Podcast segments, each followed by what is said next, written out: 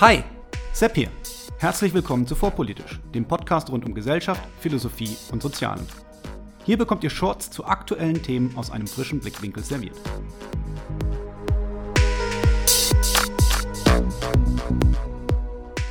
Heute der Wahnsinn der Massen. Wo kommt er her und wo führt er hin? Zunächst ein paar Worte in eigener Sache. Diese Folge ist deutlich kürzer als meine sonstigen Folgen und Teil einer Serie. Ich möchte damit zeigen, dass es gewisse Massendynamiken gibt, die sich unabhängig von der Ideologie wiederholen und nie gut enden. Ich habe dieses Format gewählt, weil ich nicht möchte, dass das Gegenüberstellen verschiedener Verbrechen gegen die Menschlichkeit nach Relativierung wirkt. Ich hoffe, dies ist gelungen. Nun aber zum Text. Eine Freundin hat mir die neue Biografie über Frederick Douglass geliehen und sie steht jetzt hier im Schrank, weil ich noch keine Zeit hatte, mich mit ihr zu befassen. Ein grauhaariger Frederick Douglass schaut mit Gravitas zu mir herunter, wie ich diese Folge vorbereite und ich freue mich schon darauf, mehr über diesen besonderen Mann zu lesen. Frederick Douglass wurde 1817 oder 18, man weiß es nicht genau, als Sklave in Maryland geboren und starb 1895 als freier Mann in Washington, D.C.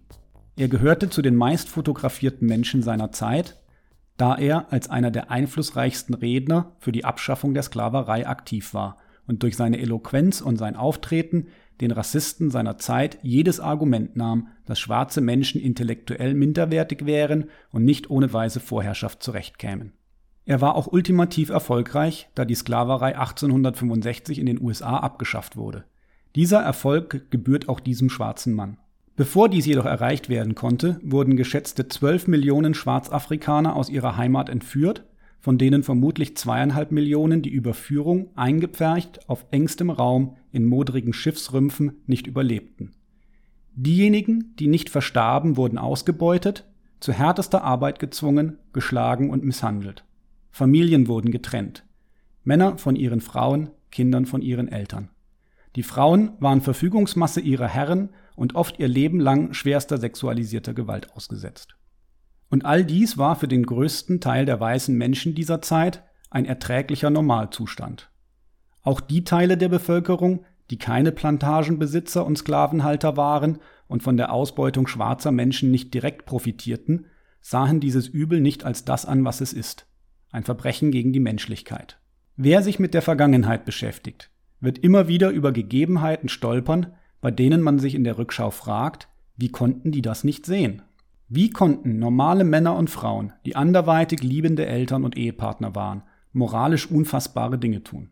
Und für uns glücklicherweise später Geborene ist die Frage relevant, wie hätte ich mich verhalten? Kann ich mir sicher sein, dass nicht auch ich ein Mitläufer oder Schlimmeres geworden wäre?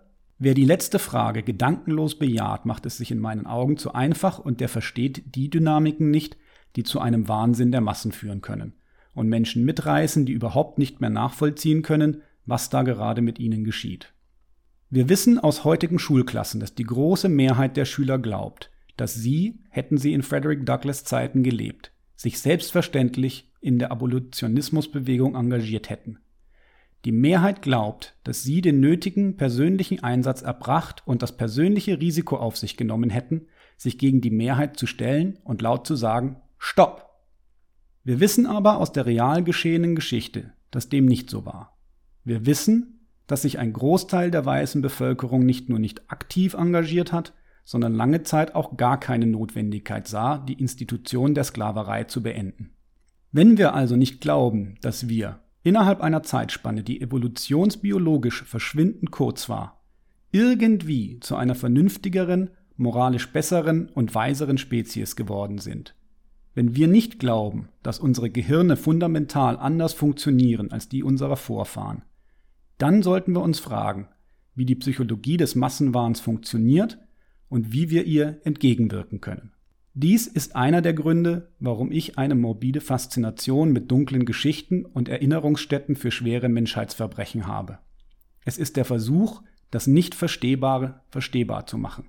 Es waren Menschen, die aussahen wie ich, die andere Menschen sprichwörtlich wie Vieh gehalten haben. Menschen, die Rassismus so verinnerlicht hatten, dass sie das Unrecht in dieser Situation irgendwie ausblenden konnten. Und ich verstehe nicht, wie ihnen das möglich gewesen sein kann.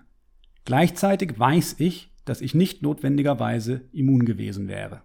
Wir wissen also, wo die Massenhysterie hinführt, wenn die Menschen sich völkischen und rassistischen Ideen zuwenden.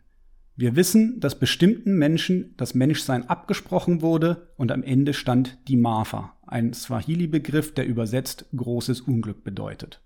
Man mag mich dafür verlachen und für alarmistisch halten, aber aus genau diesem Grund lehne ich völkisches Denken und identitäres Denken ab und stelle ihnen Demokratie, Universalismus und individuelle Rechte entgegen. Es waren aber nicht nur die versklavten schwarzen Menschen, die unter den Folgen dieses Denkens zu leiden hatten. Der amerikanische Bürgerkrieg von 1861 bis 1865 wurde zumindest auch, wenn nicht sogar hauptsächlich, über die Frage der Zulässigkeit der Sklaverei geführt. Die blutigste Auseinandersetzung der amerikanischen Geschichte mit über 550.000 Toten, von denen manche auf der Seite derjenigen fielen, die für eine Abschaffung der Sklaverei kämpften und andere auf Seiten derjenigen, die für deren Erhalt stritten. 550.000 junge Leben, die ohne die Institution der Sklaverei ein normales und glückliches Leben geführt hätten. Die Mehrheit von ihnen war weiß und zumindest ein Teil von ihnen war ein Opfer des eigenen Rassismus. Wenn andere Menschen ausgegrenzt werden, wenn ihnen die Menschlichkeit abgesprochen wird, dann kann das auch auf die Täter zurückfallen.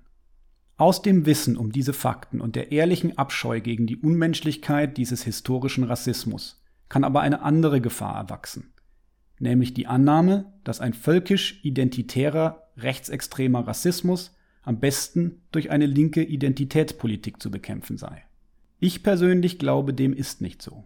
In diesem Sinne hoffe ich, dass wir nicht einen Weg einschlagen, der dazu führt, dass unsere Nachfahren auf uns zurückblicken wie wir auf die Katastrophen der Vergangenheit zurückblicken und sich fragen, wie wir uns heute fragen.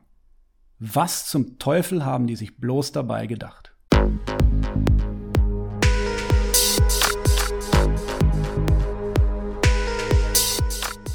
Hier endet eine weitere Episode von Vorpolitisch, dem Podcast rund um Gesellschaft, Philosophie und Soziale. Vielen Dank für eure Zeit. Und wenn es euch gefallen hat, hört beim nächsten Mal wieder zu und vor allem teilt den Link zu diesem Kanal auf Facebook, Twitter und wo ihr sonst noch unterwegs seid. Warum nicht jetzt sofort? Ich bin Sepp, macht's gut und bis zum nächsten Mal.